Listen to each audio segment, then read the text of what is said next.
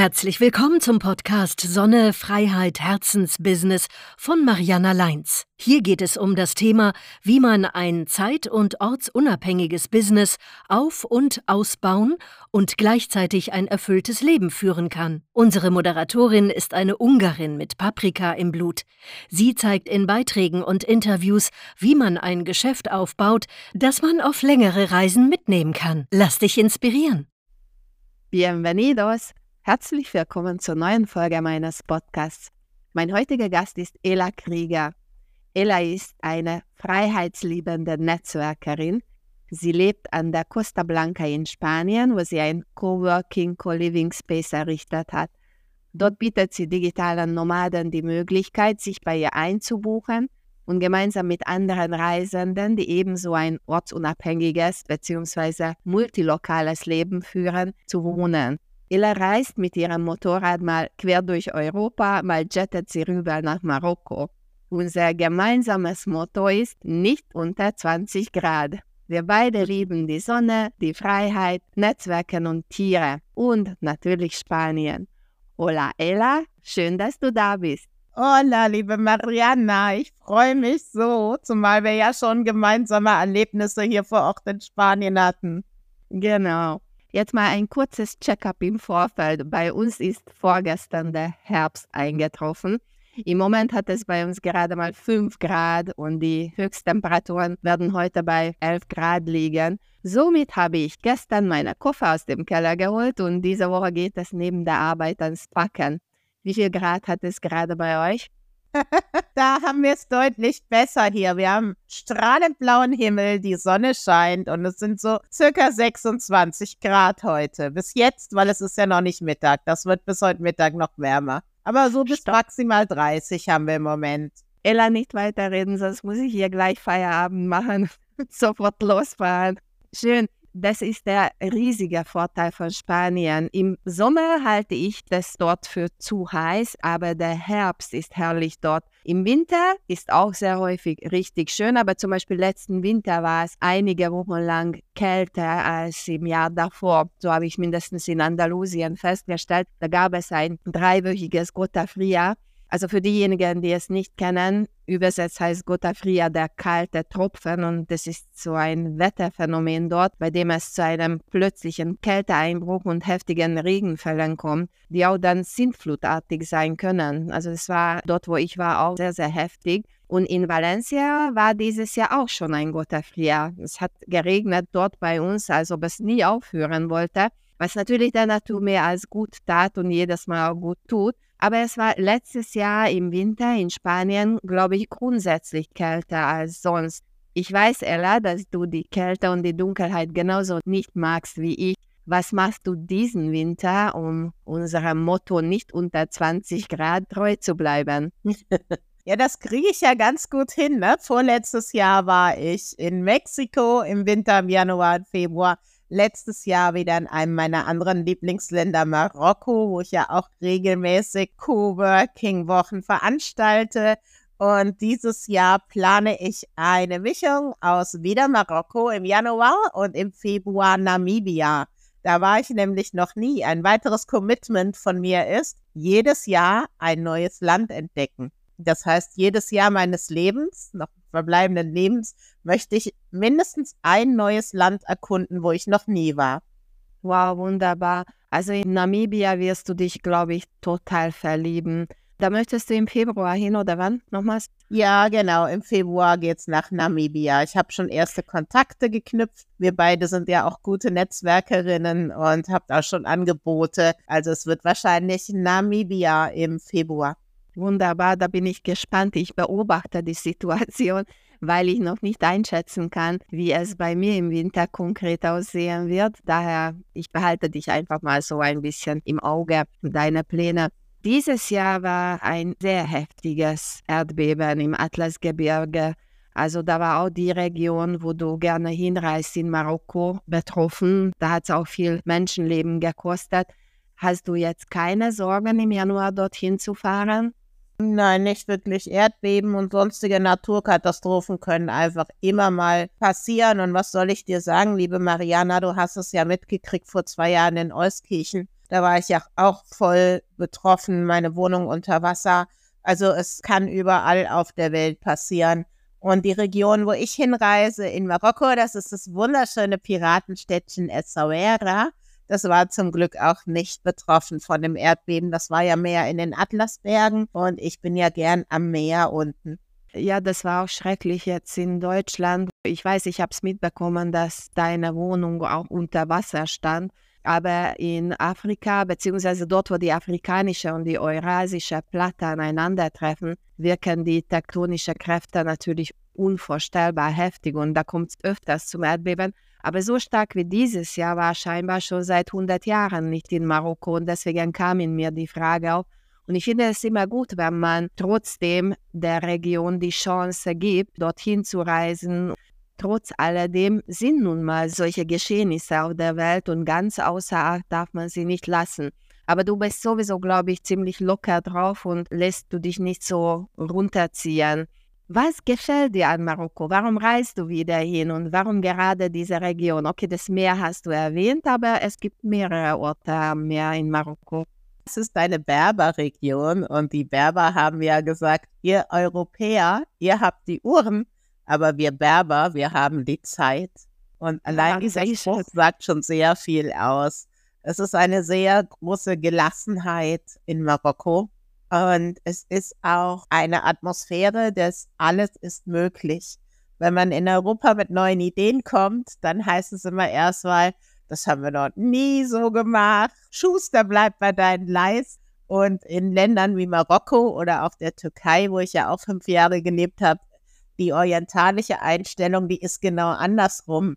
Wenn man mit neuen Ideen kommt, dann wird alles gemacht, um die Möglichkeiten zu eröffnen und zu helfen. Dann heißt es, ah ja, der Nachbar von meinem Cousin, der könnte dir da vielleicht helfen.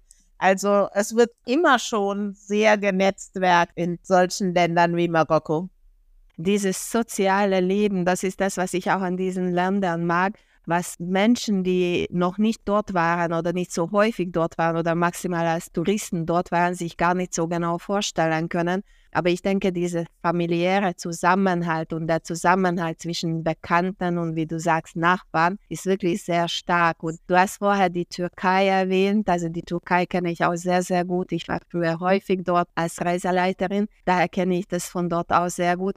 Wieso warst du fünf Jahre lang in der Türkei? Wie war die Geschichte dazu und wann war das?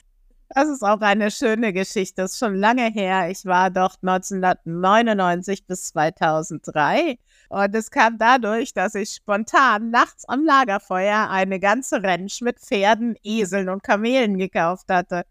Ich war vorher noch nur im Urlaub und eines Abends saß ich am Lagerfeuer in einem Reitstall, wo ich immer reiten ging und dann sagte mir der Besitzer, ich werde wohl leider verkaufen müssen, weil ich es über den Winter nicht schaffe, die Pferde zu ernähren. Und wir beide haben ja beide die große Tierliebe, wie du schon erwähnt hast. Dann habe ich nur gefragt, was kostet die Rennstände und habe sie gekauft, nachts am Lagerfeuer. Und so hatte ich dann auf einmal eine Ranch. Wahnsinn. Wo war das örtlich in der Türkei? Das war in Titriengöl in der Nähe von Manavgatside an der türkischen Riviera.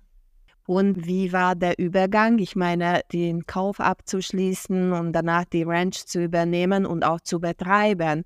War das sehr herausfordernd oder ging es easy peasy? Ja, das war tatsächlich definitiv herausfordernd, weil als ich hingezogen bin, kannte ich auch kein Wort Türkisch. Zum Glück lerne ich Sprachen relativ schnell. Aber das war schon eine Herausforderung. Und dann war es eine männerdominierte Region. Die war es auch nicht so ganz gewohnt, dass eine Frau jetzt die Chefin ist. Und ich hatte ein ganz gemischtes Team aus Kurden und Türken und einem Aleviten. Der Alevite war der Koch. Das war schon sehr herausfordernd, aber es hat alles sehr gut geklappt, weil wenn man straight bleibt in der Führung und wirklich auch für seine Mitarbeiter ist und dort auch behilflich ist, auch den Familien, dann hat man sehr schnell die Anerkennung. Und die Menschen doch, die sind sehr, sehr, sehr loyal. Also wenn die merken, dass du gut zu ihnen bist, dann sind sie auch gut zu dir und stehen dir total zur Seite, nicht nur beruflich, sondern im ganzen Leben. Bin heute noch befreundet mit einer Familie, die damals für mich gearbeitet hat, bis in, in die übernächste Generation. Sowas sind Freundschaften fürs Leben. Wow, das ist sehr schön. Wie war es? Hast du das alleine gestemmt oder hattest du damals einen Partner? Ich habe das alleine gestemmt, aber ich habe dann irgendwann natürlich einen Partner kennengelernt, aber da war in einer ganz anderen Branche und hatte mit meinem mhm. Business nichts zu tun. Okay, sehr tapfer warst du dann, also Hut ab. Wie ging es dann weiter? Wie bist du von der Türkei nach Spanien gekommen? Ich glaube, du bist auch nicht sofort nach Spanien gekommen. Wenn ich mich richtig erinnere, haben, glaube ich, deine Eltern dort ein Haus gehabt ich habe in der Zeit meinen Sohn geboren und als es so an der Zeit war, dass ich mir überlegte, wo soll er denn mal zur Schule gehen, ist Türkei ziemlich rausgefallen, weil zu wissen, wann Atatürk das erste Mal die Windel gewechselt bekommen hat, fand ich nicht so wichtig. Ich mag auch Dinge wie Literatur und Kunst und ich wollte schon, dass mein Sohn weiß, wer Gauguin ist und wer Goethe ist und habe mich dann doch entschieden, nochmal nach Deutschland zu gehen, wo ich tapfer durchgehalten habe, bis er die Schule beendet hat. Und dann bin ich hierher nach Spanien gekommen, wo meine Eltern in den 80er Jahren ein Haus gebaut haben. Das Haus gehört jetzt mir und meiner Mama und hier betreibe ich das Co-Living und habe immer nette Gäste. Also wenn ich mal nicht in der Welt unterwegs bin, dann kommen die netten Gäste aus aller Welt zu mir. Gerade gestern haben ein paar Italiener angefragt, die vorbeikommen und ein Estländer. Also es ist ja. schon sehr, sehr interessant, weil ganz tolle Menschen hier zu mir kommen. Und wie bist du überhaupt auf die Idee gekommen, dein Apartment oder das Haus an digitale Nomaden zu vermieten und ein Co-Living und Co-Working Space anzubieten? Das war quasi geführt. Ich habe hier immer schon viel Zeit verbracht, weil genau wie du, ich den Süden liebe. Und so war ich dann einen Sommer hier drei Monate. Und viele, viele Freunde haben die Chance genutzt, mich zu besuchen. Und da waren dann Coach und Trainer dabei, sowie auch Psychologiestudentinnen. Und wir haben auf einmal gemerkt, wie viel Synergien sich ergeben, wenn diese Menschen, die in verschiedenen Bereichen unterwegs sind, zusammenzuarbeiten. Zum Beispiel waren die Coaches und Trainer in NLP ausgebildet, neurolinguistisches Programmieren, was von der Universität, wo die Studenten waren, absolut abgelehnt worden war von Seiten der Professoren. Nur als diese Menschen sich unterhalten haben, die Studentinnen und die Trainer und Coaches, haben sie doch festgestellt, dass sie genau dasselbe gelernt haben, es nur anders genannt wurde. Also es erweitert einfach sehr den Geist. Ja, NLP kenne ich sehr gut. Ich bin auch in NLP ausgebildet und ich verwende einige NLP-Ansätze in meinem Alltag. Daher kann ich das sehr gut nachvollziehen, dass du auch NLPlerin bist. Siehst du, wir entdecken immer mehr Gemeinsamkeiten. Auch die Sprachen kommen dazu. Jetzt auch noch NLP. Das war mir gar nicht bewusst übrigens mit NLP bei dir. Was auch, glaube ich, sehr interessant für die Zuhörer ist deine Liebe zum Motorradfahren. Ich habe das mitbekommen, dass du vor kurzem von Spanien über die Schweiz nach Deutschland gefahren bist und dann weiter bis nach Slowenien. Ich habe nicht die ganze Strecke verfolgt, aber so am Rande. Erzähl mal, wie macht man das? Und du bist, glaube ich, auch mit dem Motorrad schon nach Marokko gereist, oder? Ja, ich habe letzten Winter tatsächlich äh, mit meinem Motorrad halb Marokko bereist. Marokko ist ja riesig von den Dimensionen.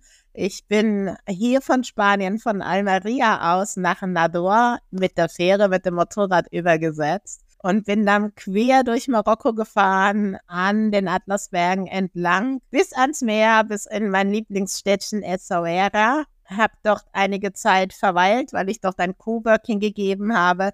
Und dann bin ich die Atlantikküste hoch über Rabat, Casablanca hochgefahren und bin oben von Ceuta dann wieder übergesetzt nach Algeciras. Also eine ganz große Rundreise per Motorrad durch Marokko. Und tatsächlich habe ich mir das lange, lange, lange gewünscht. Habe gerade altes Interview wiederentdeckt wo ich das vor vielen Jahren gesagt habe, ich möchte mal mit dem Motorrad durch Marokko fahren und es ist immer wieder faszinierend, dass sich diese Dinge dann wirklich verwirklichen und in der Realität stattfinden, wenn der Wunsch nur stark genug ist und man dran bleibt. Das ist so, so faszinierend. Und ich habe ja eben schon erwähnt, ich habe mir vorgenommen, jedes Jahr ein neues Land zu entdecken. Dieses Jahr war es Slowenien, was ich tatsächlich noch nicht kannte.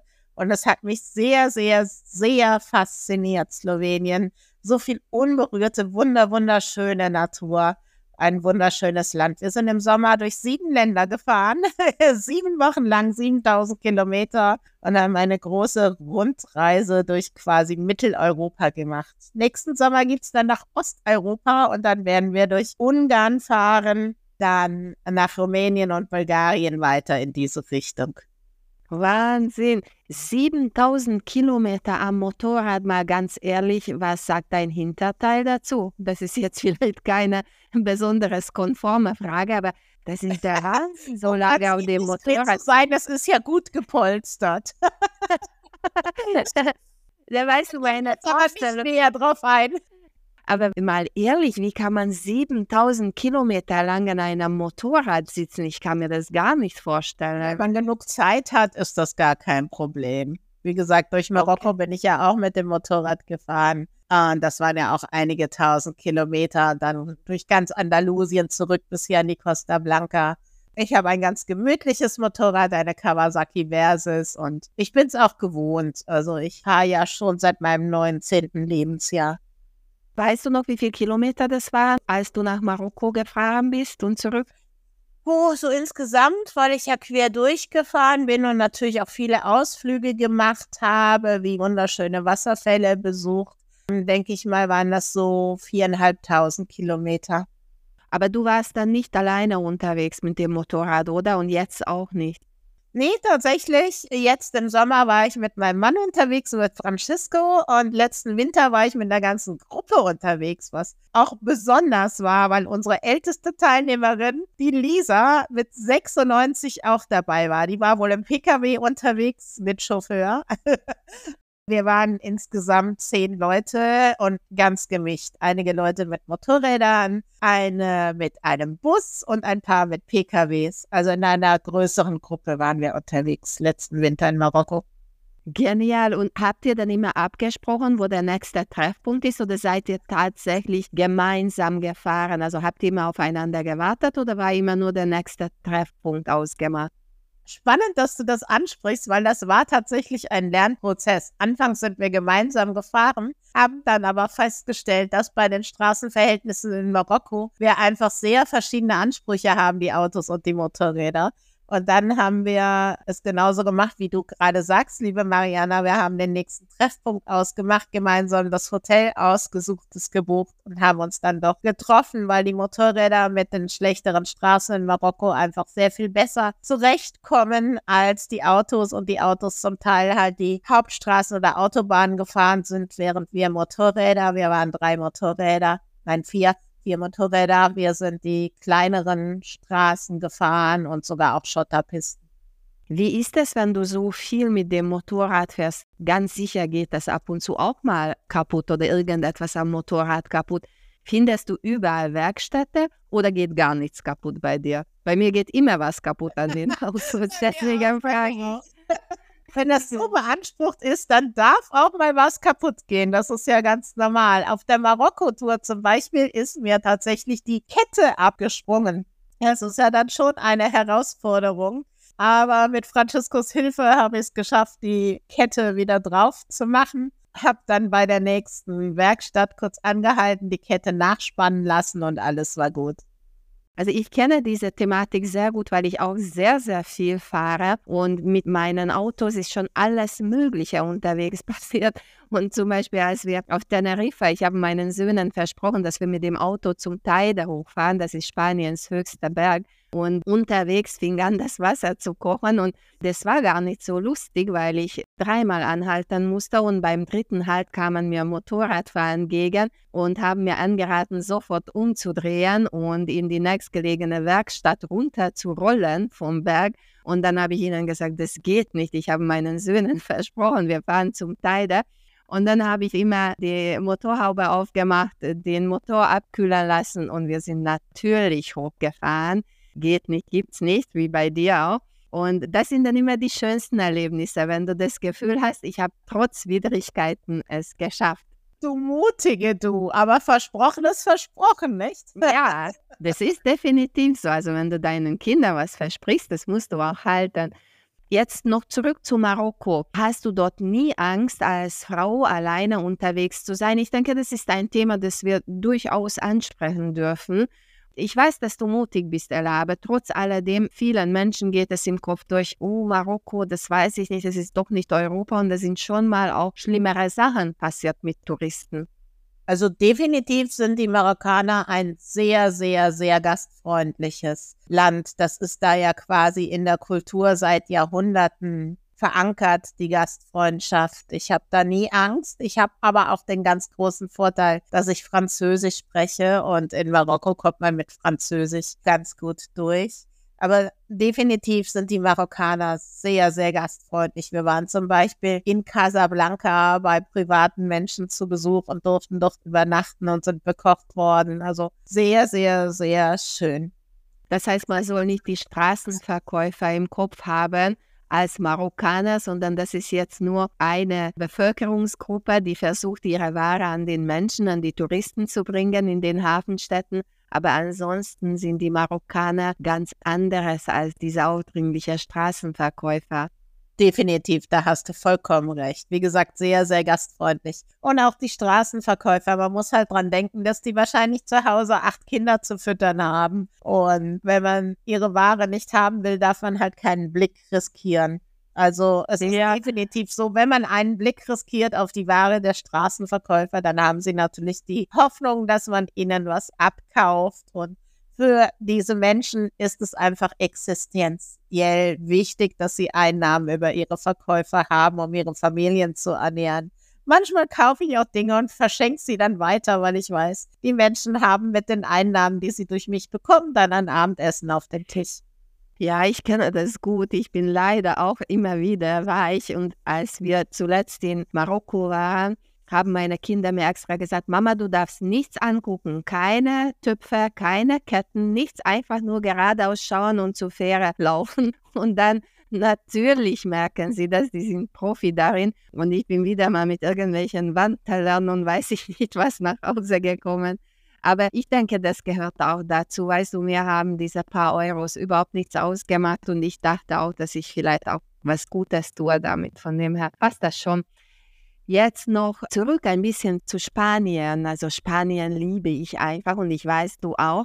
Wie ist es aus deiner Sicht für Menschen, die gerne mal sich auf den Weg machen möchten und die ersten Erfahrungen mit einer Langzeitreise machen möchten? Welche Regionen in Spanien eignen sich gut dafür, deiner Meinung nach? Also gerade auch für digitale Nomaden, aber nicht nur für welche. Also ich nenne mich selbst keine digitale Nomadin, weil ich sage das immer so, ich habe mein Business in meiner Reisetasche mit dabei, aber ich reise nicht von einem Ort zum nächsten und dann wieder weiter, sondern ich buche mich irgendwo für den Winter ein und versuche dort zu bleiben. Also für Langzeitreisende und digitale Nomaden, was empfiehlst du, welche Region in Spanien? Das kommt natürlich so ein bisschen auf die persönlichen Vorlieben an. Also für uns alle, die wir online arbeiten können, und ich habe ja genau wie du auch ein Business, was auch online zu betreiben ist, ist es einfach wunderbar, durch Spanien zu reisen, weil es hier sehr international ist. Aber es gibt sehr verschiedene Ecken. Du weißt ja, wir haben zwei Meere, das Mittelmeer und den Atlantik. Wenn jemand jetzt zum Beispiel das Hobby Surfen hat, dann ist er natürlich in Tarifa oder in Cadiz am Atlantik besser aufgehoben als am Mittelmeer. Ich persönlich habe es gern warm und ich mag das Meer auch lieber warm und ruhiger, ohne meterhohe Wellen. Also für Leute, die lieber im Meer schwimmen als zu surfen, ist definitiv das Mittelmeer die bessere Region. Aber es kommt wirklich drauf an, was man möchte. Möchte man viel Kultur, dann ist natürlich Barcelona und oben Katalonien auch eine tolle Ecke. Mir wäre es doch im Winter schon wieder viel zu kalt. Ich mag persönlich die Costa Blanca, weil wir hier die meisten Sonnentage haben. Die schönsten Strände mit ganz, ganz weißem, feinen Sand und die wunderbar duftenden Pinienwälder. Also ich liebe die Costa Blanca hier sehr. Und im Frühling haben wir dann die Blüte der Zitronen- und Orangenfelder. Das duftet unfassbar schön, wenn man da durchfährt oder läuft. Ja, ich war auch schon bei dir und ich kenne die Region sehr gut. Und wenn du so erzählst, spielt sich ein sehr schöner Film vor meinen Augen ab. Ich weiß noch sehr genau. Gerade vor ein paar Tagen hat Facebook meine Erinnerungen hochgeworfen, so nenne ich das immer, als ich bei dir war und wir gleich am Anfang in ein Restaurant am Meer gegangen sind es war richtig, richtig schön. Und danach auch noch waren wir auf dem Markt und ich habe bei dir auch verschiedene Menschen kennengelernt, zu denen ich teilweise bis heute den Kontakt halte. Also dieses Coworking, Co-Living ist schon eine gute Sache, wenn man sich vernetzen möchte. Und ich denke, Netzwerken ist für dich auch einer der wichtigsten Dinge, die man beherrschen sollte, dass man, wie du auch sagst, egal wo man hingeht, immer Freunde, Kontakte hat, die einem aushelfen, die einem Tipps geben, was man besichtigen sollte, wie man mit bestimmten Sachen umgehen soll und kann. Daher ist Netzwerken, glaube ich, sehr, sehr wichtig auch für dich. Willst du noch was zum Thema Netzwerken sagen? Sehr gerne. Ein schlauer Mensch hat ja mal gesagt, dass du der Summe bist derjenigen fünf Menschen, die dich umgeben.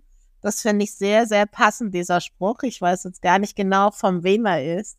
Daher achte ich sehr darauf, dass mich immer nur ganz tolle Menschen wie du, warst ja auch hier zu Besuch, jetzt machen wir gemeinsam ein Interview und wird in die Welt hinausgetragen. Du hast hier die Birte kennengelernt. Also die fünf Menschen, die dich umgeben, die machen dich in Summe aus. Und das finde ich so wichtig, sich das bewusst zu machen, weil dann achtet man noch viel mehr darauf, welche Menschen man in seine Nähe lässt. Und hier mit der Kohlefinker habe ich ja echt den großen Vorteil, dass ich mir aussuchen kann, welche Menschen ich zu mir einlade. Ja, und ich habe nicht nur Birte dort kennengelernt, sondern auch Evi und Nicole und Stefanie. Und dann hat sich das so ergeben, ganz spontan, weil ich damals mit dem Flug zu dir geflogen bin. Du hast mich am Flughafen abgeholt. Dann wollte ich weiter Richtung Andalusien und ich bin dann mit der Stefanie, die ich bei dir kennengelernt habe, runtergefahren. Plötzlich hat es sich ergeben, dass wir fast in der Nähe voneinander gewohnt haben. Also es war richtig, richtig gut. Und auch mit Stefanie halte ich lose den Kontakt auch bis heute. Also das sind schon sehr interessante und wertvolle Begegnungen. Schön, das freut mich. Und mit Evi auch. Also Evi hat sogar meinen Carlos, du weißt, den Esel, den ich gerettet habe, sogar besucht. Sie ist extra hingefahren und erst vor kurzem haben wir miteinander geschrieben. Sie hat auch zwei Esel entdeckt, die gepostet wurden, weil die Besitzer sie nicht mehr halten können und hat natürlich sofort an mich gedacht, ob ich irgendeine Idee habe. Und du hast jetzt neulich auch gefragt, wo ich meinen Esel untergebracht habe. Und das ist es, warum das so wichtig ist. Man kann einander auch noch in einem anderen Sinne helfen, also in einem übergeordneten Sinne.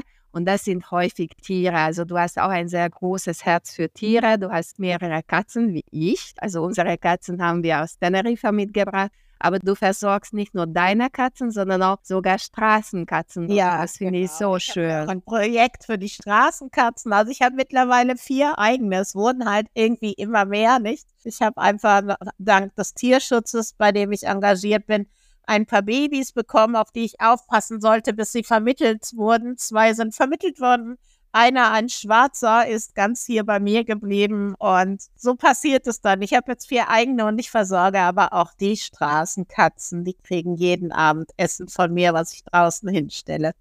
Das finde ich toll. Und gerade schwarze Katzen, also oft heißt es, dass schwarze Katzen aus Tierheimen nicht so häufig adoptiert werden, aber ich finde schwarze Katzen super. Also gerade in Andalusien gibt es auch mehrere.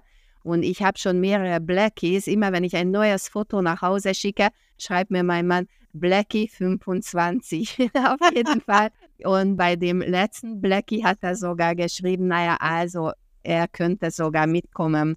Das ist so schön. Vorgestern habe ich wieder ein Video von diesem Blackie bekommen, von einem spanischen Mann, der die Katze versorgt. Also das ist voll schön, was für Kontakte entstehen und diese Kontakte bleiben dann auch. Natürlich kostet Netzwerken Zeit. Logisch, das geht gar nicht anderes. Das Video anzuschauen, zu antworten, auch zu fragen, wie geht es dir, deiner Familie. Aber ich denke, das ist etwas, was das Leben auch so schön lebenswert macht, mit anderen Menschen den Kontakt zu halten.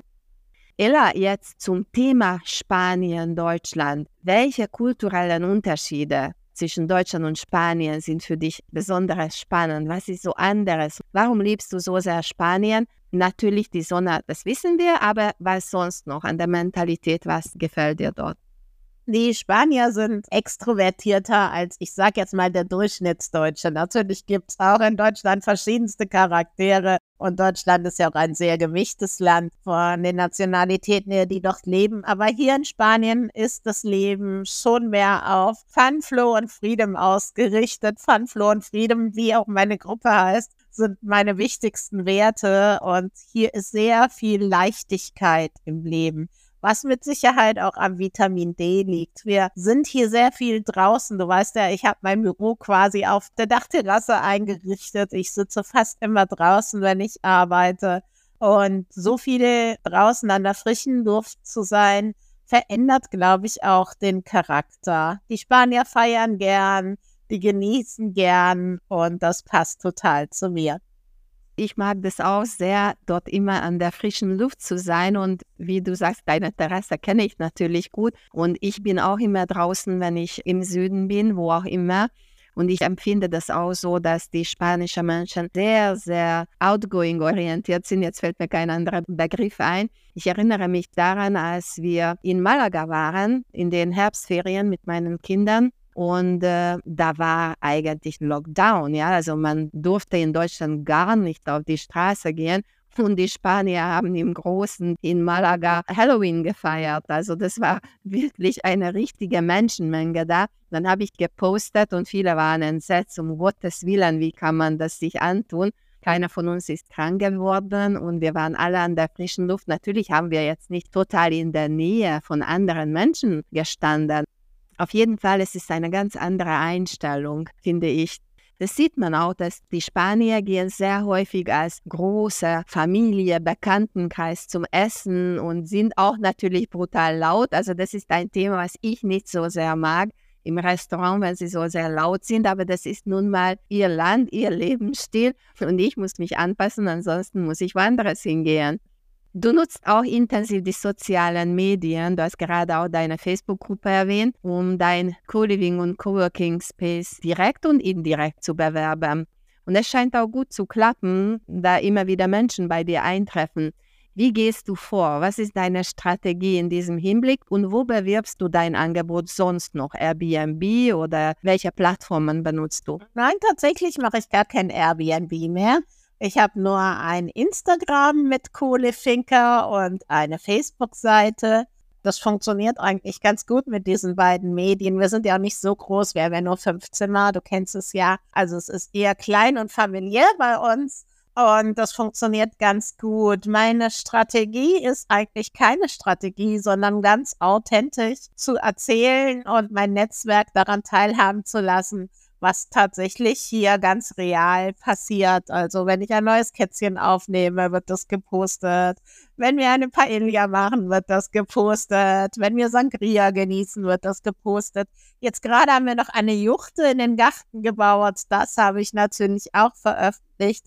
Also ich erzähle tatsächlich aus dem ganz realen Leben, wie das hier bei uns ist. Und ich setze darauf und dem ist auch so, dass dadurch, dass ich ganz echt und authentisch bin und nur wirklich reales, ungefiltertes poste, die richtigen Menschen angezogen werden. Ganz gemäß dem Law of Attraction. Genau. Und du lässt im Prinzip die Menschen an deinem Leben teilhaben und dadurch können sie dich besser kennenlernen und diejenigen, die das ansprichst, buchen sich bei dir ein und das finde ich auch sehr gut, wie du das gemacht hast. Das mit der Jurte habe ich gar nicht mitbekommen. Das finde ich gut. Also im Garten habt ihr eine aufgebaut, oder? Ja, genau. Eine 5 Meter Jurte und ich habe den ganzen Garten illuminiert mit leuchten. Das würde dir gefallen, weil du bist ja auch Jetzt. Ästhetin. Ich glaube, das würde okay. dir gefallen. Ich mache noch mal ja. ein Video und verlinke dich dann, wenn ich das nächste Mal ans hochlade. Unbedingt. Du weißt, das ist das Schöne, Mag, und daher sowas gefällt mir gut.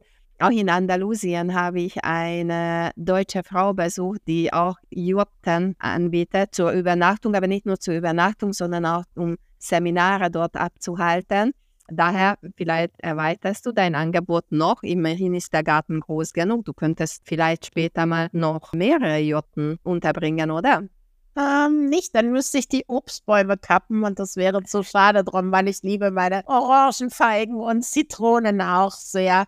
Und tatsächlich ist die Juchte ja groß mit fünf Meter rund. Aber die eine ist auch super für uns, weil wir machen da drin zum Beispiel Yoga oder Gesprächskreise. Aber natürlich kann man auch drin übernachten. Und jetzt bald kommt ein Gast, der bringt eine Trommel mit. Dann machen wir einen Trommelworkshop in der Juchte. Also bei der einen wohl bleiben, weil du weißt ja, der Garten ist voller Obstbäume. Ich habe mittlerweile aber noch eine wunderschöne Hängematte, die ich aus Mexiko mitgebracht habe und einen Hängesessel, sodass es auch noch eine Chillout-Zone im Garten gibt. Aber ich würde ungern die Bäume fällen, um noch eine Jurte zu bauen. Ja, das kann ich sehr gut nachvollziehen. Ich erinnere mich daran, als ich von dir losgefahren bin, dann habe ich von dir Bio-Bio-Zitronen bekommen. Und die haben wir dann unterwegs mit Stefanie gegessen, also zum Tee praktisch äh, verwendet. Ella, was viele Menschen interessiert, denke ich mal, es klingt alles so gut und schön, aber woraus finanzierst du das alles? Wie baust du deine Einkommensströme auf, um dir dieses coole Leben zu ermöglichen? Das ist eine wirklich, wirklich gute Frage, weil da hat sich ja gerade in letzter Zeit sehr viel geändert. Als du hier bei mir warst, da habe ich hauptsächlich von meiner Seminaragentur Seminar Scout gelebt. Die ist nun leider sehr runtergefahren, weil einige Zeit lang ja keine realen Seminare stattfinden durften. Daher ist der Umsatz sehr minimiert mittlerweile. Ich habe dann eine Alternative gefunden und arbeite jetzt mit einer Online-Akademie zusammen, wo man alles Mögliche lernen kann. Themen rund um Persönlichkeitsentwicklung wie Enneagramm zum Beispiel. Eine Leader-Akademie ist da drin. Also sehr, sehr spannend. Es gibt jede Woche Mindset-Coachings, aber man lernt auch viel über finanzielle Intelligenz. Zum Beispiel kann man Trading lernen oder ich habe darüber gelernt, in Krypto zu investieren und das mache ich mit wachsender Begeisterung, weil es so einfach ist. Trading ist mir ehrlich gesagt zu anstrengend. Ich bin ja nicht so der Zahlenmensch, aber Krypto finde ich sehr faszinierend. Man braucht halt nur das richtige Wissen und das bekomme ich in dieser Akademie. Das heißt, das ist einer meiner Haupteinkommen und dann natürlich die Kohlefinker an sich, weil ich vermiete ja die einzelnen Zimmer. Das sind im Moment die beiden Hauptstandbeine, die Online-Akademie inklusive der Kryptoinvestitionen und die Zimmervermietung auf der Kohlefinker. Allerdings gerade Kryptoinvestments sind sehr Schwankungen ausgesetzt und auch aber Börseninvestitionen. Wie gehst du mit finanziellen Unsicherheiten und Risiken um? Immerhin hast du es selbst erfahren, wie deine super funktionierende Seminar-Scout-Plattform Bach runtergegangen ist aufgrund der Gegebenheiten, die uns alle betroffen hat. Und ich weiß, dass du tapfer bist und du hast jetzt neue Möglichkeiten gefunden, aber man muss trotz alledem immer ein bisschen daran denken, woraus generiert man sonst noch Cashflow im Alltag. Du hast einmal die Einnahmen aus deinem Co-Living Space, ich nenne das mal jetzt im Allgemeinen so, aber aus den Kryptowährungen kannst du nicht immer Geld entnehmen, weil du dann einfach teilweise hohe Verluste verbuchen musst. Also hast du da eine Strategie oder wie gehst du jetzt gerade mit diesen Schwankungen um? Also tatsächlich lasse ich meine Bitcoins und Ethereum gerade stehen, weil nächstes Jahr kommt ja das Halving. Aber ich will jetzt nicht hier eine Kryptoschulung ausatmen im Interview. Also tatsächlich lasse ich das gerade im Moment stehen. Ich habe aber noch Einnahmen aus Social Media, was ich über die Akademie gelernt habe. Und ich mache natürlich auch das Networking und bekomme Affiliate-Provisionen, wenn ich es weiter empfehle plus die Kohlefinker, das läuft schon in dieser Kombination mit all diesen verschiedenen Einkommensströmen ganz zu meiner Zufriedenheit. Ella, was sind deine Schlusssätze für Menschen, die auch von so einem freien Leben träumen, sich aber noch nicht zugetraut haben, loszuziehen, egal ob in den Süden oder woanders hin, sondern sind noch bei der Station stehen geblieben, ab und zu mal in den Urlaub zu fahren und ansonsten nur zu träumen.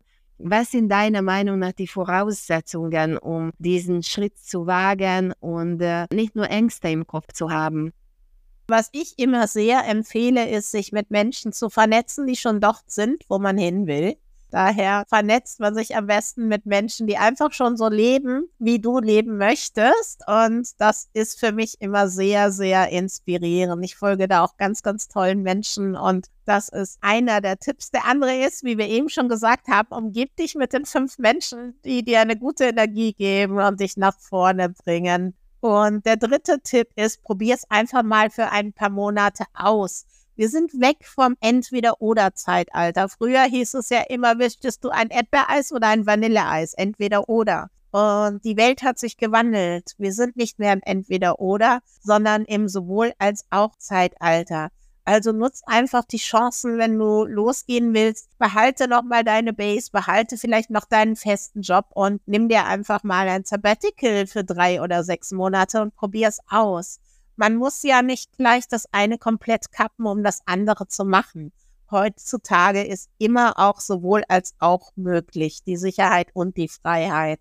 Und wenn du da Wege brauchst, dann frag einfach Menschen wie Mariana oder mich, die diesen Weg schon gegangen sind. Genau, also das sind echt schöne und motivierende Abschlussworte.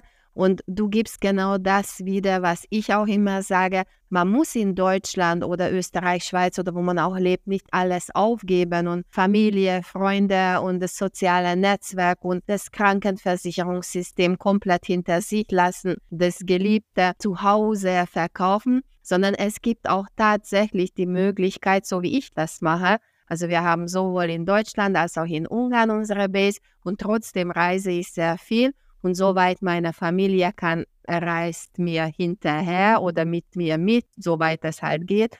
Wir waren dieses Jahr auch in Slowenien, auch deine Gedanken über Slowenien und die wunderschöne Natur dort kann ich so gut nachvollziehen. Daher, die Welt ist so groß und so wunderschön. Ich denke auch, dass man das sich nicht entgehen lassen soll, sie nicht zu entdecken. Ella, ich wünsche dir einen wunderschönen sonnigen Tag. Bei uns kommt die Sonne auch minimal raus, auch wenn kalt bleibt. Aber wichtig ist, dass die Sonne scheint. Und ich freue mich auf dein Video mit deiner Jutta. Und wir werden uns bestimmt irgendwann wiedersehen. Mach's gut und einen schönen Winter auch noch für dich. Dankeschön. Dir auch. Und ich bin schon gespannt, wo es dich im Winter hin verschlägt. Danke für das Interview, liebe Mariana. Ich danke auch. Ciao. Ciao. Das war die heutige Episode von Sonne, Freiheit, Herzensbusiness von Mariana Leins. Schön, dass du dabei warst. Abonniere den Podcast-Kanal, damit du am Thema dranbleibst.